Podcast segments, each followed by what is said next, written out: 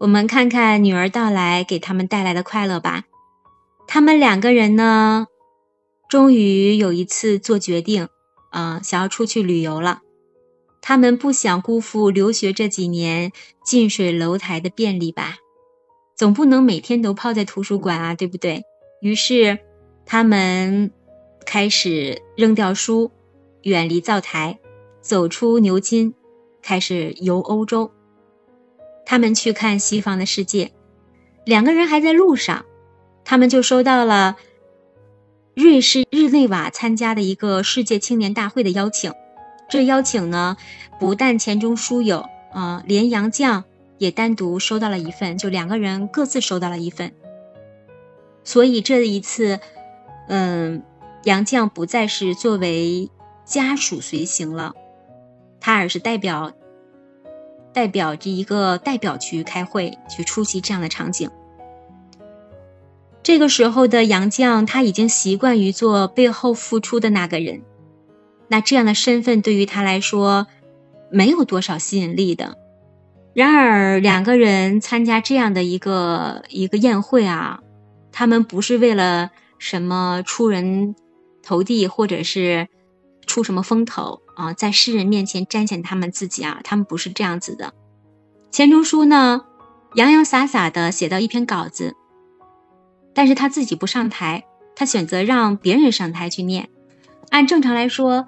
就是这样的一个会还是很有权威性的，很多人收到这样的邀请，应该很渴望，呃，在众人面前把自己展露一下啊。但是钱钟书没有，所以说他不喜欢这种排场，啊，他们两个人就选择了逃离会场，啊，去远游啊，借着这个也算是借着出游的机会吧，他们溜掉会议，四处闲逛。可以说是看尽斜阳，尽兴于山水之间，玩累了就回到房间了。杨绛啊，总感觉脚是发软的啊，眼睛也睁不开。最后呢，已经检查自己怀孕了。钱钟书啊，乐的是拍手狂舞啊，开始大喊说。我不要儿子啊！我要个女孩我要一个和你一样的女孩杨绛给钱钟书太多的美好了，所以钱钟书只愿这美好更上一层楼。他想要一个女孩来到这个世间，恨不得长得要跟杨绛一样。他们一起回到牛津之后，钱钟书一下子开始变得勤快起来了。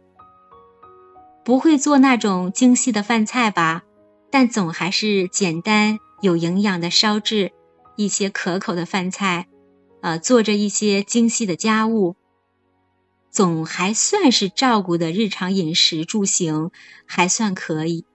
那这个时候又爱操心又爱操劳的杨绛，反而的也安心下来开始养胎了。临近生产，钱钟书。早早的为爱人订了附近的产院。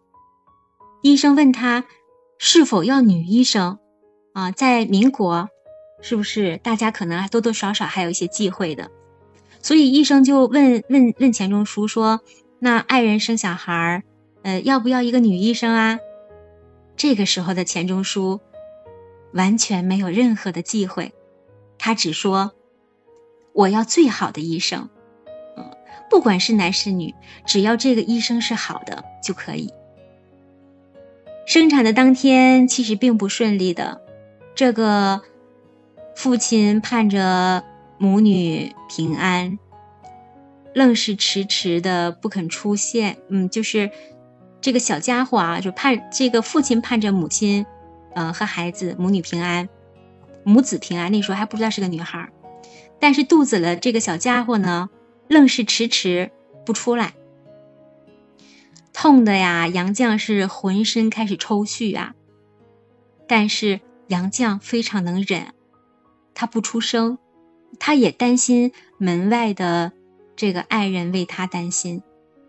最后医生不得不给他打了麻药，做了剖腹产。生产的人可以说是痛在身体呀，等待的人呢，这个钱钟书也是痛在心里的。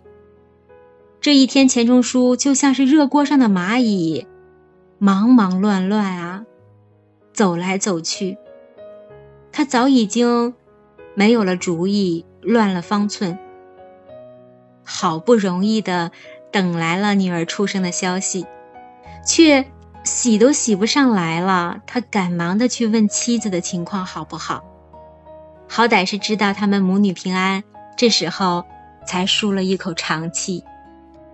然而这个时候，母女她都见不着，他只好跌跌撞撞的回到家里。到了家之后，他觉得坐也不是，躺也不能，在房间里辗转了多时，就这样又跑到了医院。这样子三番五次的，一直到日头落了，他才见到疲惫的妻子，还有出生的女儿。这个时候的钱钟书喃喃地抚慰着妻子，又好奇地端详着女儿，好幸福的样子啊！出生的小家伙，肉肉的一团，皱皱的，眉毛眼睛好像也分不清的样子。然而这个时候，钱钟书怎么看怎么都觉得好看，还悄悄地跟杨绛去分享，他说：“这是我的女儿。”我喜欢，我们都有这种感觉吧？孩子出生之后皱皱的、丑丑的，但我们怎么看怎么爱。两个人的世界变成了三口之家，接下来的日子琐碎的更多了。虽然琐碎的事情多了，然而好像多了很多很多的热闹的气氛。每当读书归来。杨绛闹着给妻子那些冷幽默开着玩笑，变了法的给女儿带着一些小玩具、小乐子。他会在女儿的小脚丫上吹气，啊，钱钟书的顽劣又开始体现出来了。他在女儿的小脚丫上吹气，在女儿的小对肚皮子上小骚扰、挠痒痒，闹了好久啊，他才明白。出生的婴儿更喜欢酣睡呀，你怎么去嬉闹他，他都不会回应你的。很快，这个小丫头就开始会走路了。时间一点点往前的推进。那个时候，他们夫妻两个已经转读到巴黎了，巴黎的留学生很多很多，那他们的生活变得更加热闹了。他们的女儿也有了自己的生活。女儿成了法国人喜欢的中国的瓷娃娃，成了中国人喜欢学生的里边别致的小生物。其实，小女儿长得憨憨的，啊，有一种娇憨的感觉。每次呢，看见父母看书，她也就过来抢。抢到手了之后，也像模像样的一字一字的看，一声一声的读。看到的是蝌蚪的文字，读出来的呢却是咿咿呀呀的声音。这个小丫头啊，也颇为让人很多很多人喜欢啊。那每当她看到这些文字咿咿呀呀读的时候，她总是觉得自己干了一件了不起的事儿。特别是看到爸爸妈妈笑的时候，他觉得自己干了一件很大的事儿。那这个时候就忍不住的开始伸出两只小胳膊，开始高呼一声：“啊，太棒了！”那种啊叫的样子，所以不免会惹得杨绛和钱钟书也哈哈的到大笑。小丫头读完了之后，又抢父亲的笔，他就会捉在手里边，用着力的。无用处的，在那上面画来画去，画来画去，有的时候是实线，有的时候是虚线。画完了之后呢，又看看父亲，他心满意足的，他才离开，才把笔放下，离开爸爸，去玩别的事情。读到这里边，我们不免会觉得岁月喜欢流长，时光却总是最短的吧。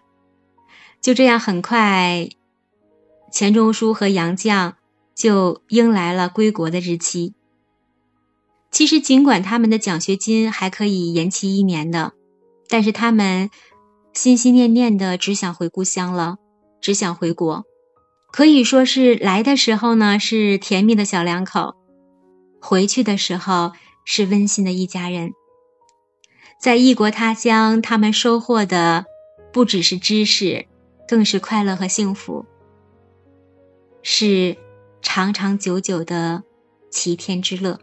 回国之后，恩恩爱爱的一家人，他们爱意更浓了。